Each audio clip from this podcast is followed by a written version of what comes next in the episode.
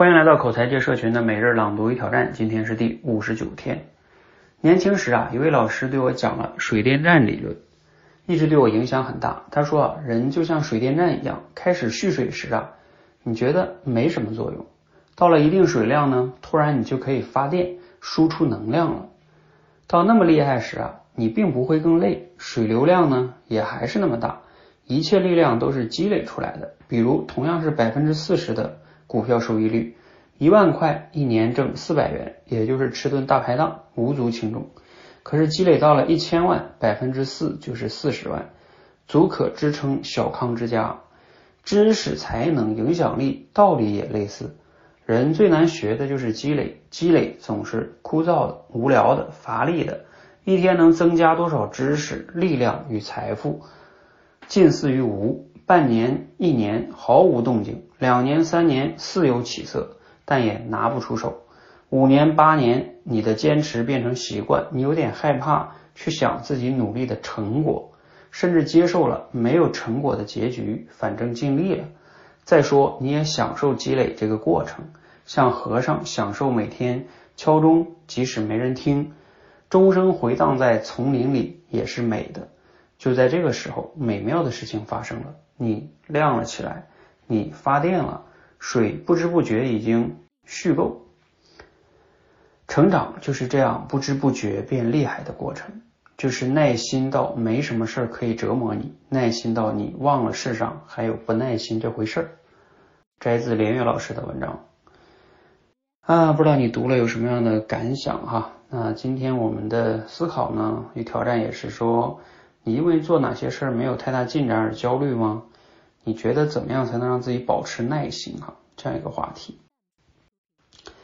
谈到保持耐心这个事情呢，包括我们说我们会做什么事情让自己没有进展而焦虑啊？我觉得人正常人，你只要有期望，然后没有进展都会焦虑哈。比如像我自己创业啊，这过程中也经历过挺多焦虑的。我觉得业务的进展呀，课程研发的进展呀，等等等等哈。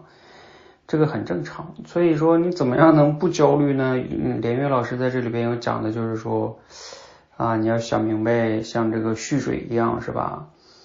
然后甚至呢，享受这个过程，哪怕结果没来，你也能享受这个 钟声回荡在丛林之中。我觉得这种境界呢，这个我觉得普通人确实也挺难修炼到的哈。呃，至少以我目前的理解，怎么样能保持耐心呢？更根源的来说是。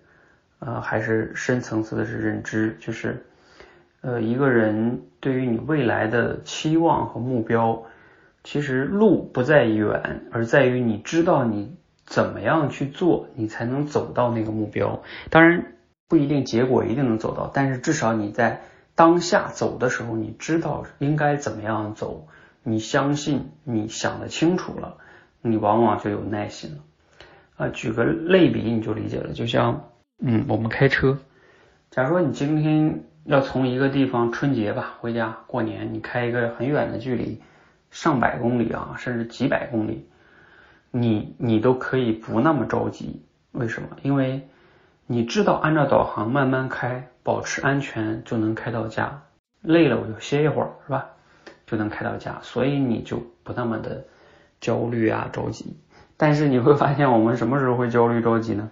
比如说你不是开那么远的路，你就是开车去上班，可能这个路啊原来只有十公里，但是中间由于前面发生了什么事故堵车了，你被堵在这，你也不知道要堵多久，这个时候人就容易焦虑了，是吧？不可控啊，所以我们我觉得就是我们要想真正的耐心下来哈，讲这些大道理呢是不太容易做到的啊，真正的是在于你要真正能对于自己。要达到的目标，深度的认知，想清楚你的到底实现的路径是什么，然后让自己当下变得更笃定。至少你知道当下做的做的所有的这些繁琐的事情也好，或者是看似没有用的事情，你知道其实是至少从你当下的认知来判断是有用的，那你就会能静下来了，能踏实下来了哈。啊，这个也是我这两天读了一本书，呃，就是关于这个企业管理的哈。啊，让我觉得我当下对于企业管理的认知有升级，所以我自己在创业的时候，现在的心态也会更好一些。啊，这个就是认知的改变，否则你给我讲再多的道理，以我目前的修炼哈，还是做不到啊。我觉得还是要升级自己的认知啊，才能让自己更加的有耐心，更加的笃定啊。就像我们开车的时候，设定好目标，然后呢做好导航，这个时候你知道大概要花多久，路径是怎么样的，哪怕来回绕一绕啊，你也就还好一些。包括我们堵车的时候，如果这个导航上告诉我们大概要堵三十分钟哦，那也好了，也就不那么嗯着急了，是不是？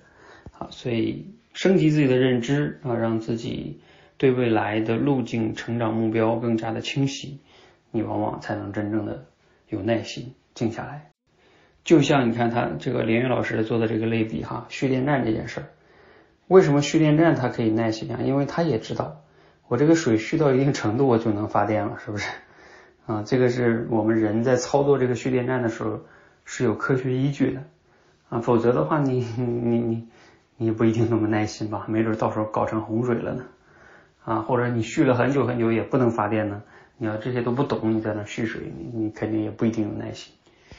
好，希望对你有启发哈，让我们一天一起每日学习、思考、表达，让口才变得更好。谢谢。